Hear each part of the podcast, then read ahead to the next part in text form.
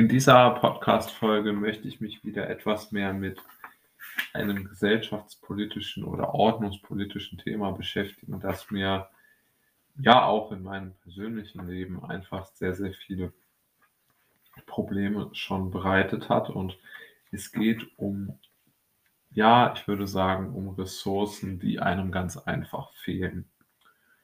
Und aus meiner Sicht wird über die Ressourcenverteilung auf der Welt oder in der Gesellschaft oder wie man es auch immer formulieren möchte, nicht genügend gesprochen. Denn die Verteilung der Ressourcen, der finanziellen Ressourcen, der finanziellen Möglichkeiten ist aus meiner Sicht die zentrale soziale Frage. Denn nur wer wirklich über eine gesunde Basis an Geld verfügt, kann überhaupt ein Leben in Freiheit führen. Und ich denke, hierzu kann man sehr vieles sagen, was ähm, für viele Menschen, denke ich, von äh, Nutzen ist. Also zuallererst einmal muss man sagen, dass ganz einfach ähm, Ressourcen das Wichtigste sind in einer Wirtschaftsordnung, wie wir sie haben. Denn Einkommensarbeit beziehungsweise das Einkommen, was man durch Arbeit verdient, gibt man ja in der Regel sofort wieder aus für die Lebenshaltungskosten, für Wohnung, für Miete, für Heizung, für was auch immer. Und wenn man das nicht tut, dann hat man natürlich ganz andere Probleme und darauf möchte ich jetzt auch gar nicht eingehen, weil ich die Debatte müßig finde.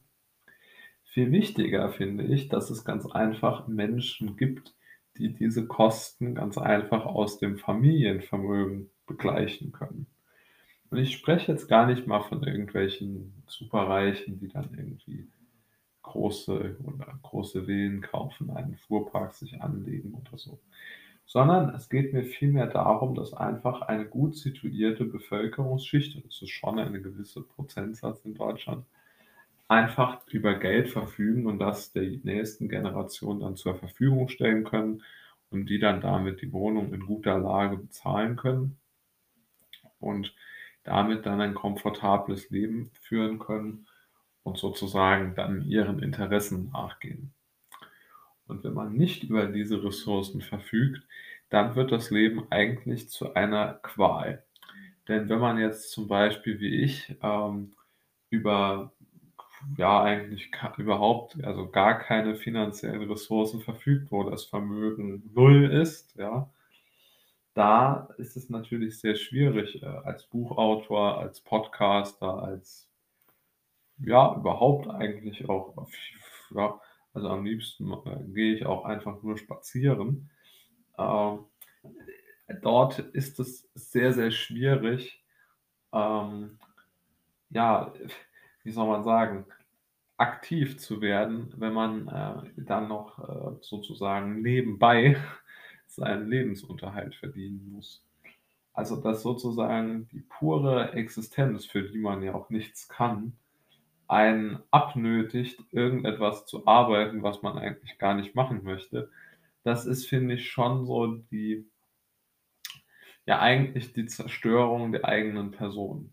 Weil das hat ja nichts mit mir oder meinen Wünschen oder Zielen oder was auch immer zu tun, wenn ich jetzt einfach irgendetwas arbeiten muss, nur weil ich auf die Welt gekommen bin.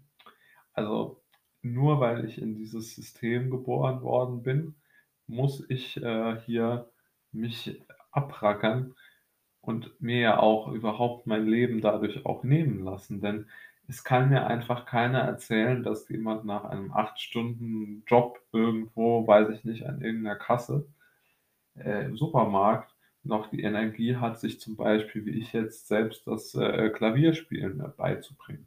Und für die meisten Menschen hätte es doch einen viel höheren Wert, Klavier spielen zu können, als, äh, weiß ich nicht, äh, in Massentierhaltung produzierte Nackensteaks äh, über die äh, über den Barcode-Scanner zu ziehen. Oder mittlerweile den Leuten dabei zuzugucken, wie sie das selbst äh, einscannen.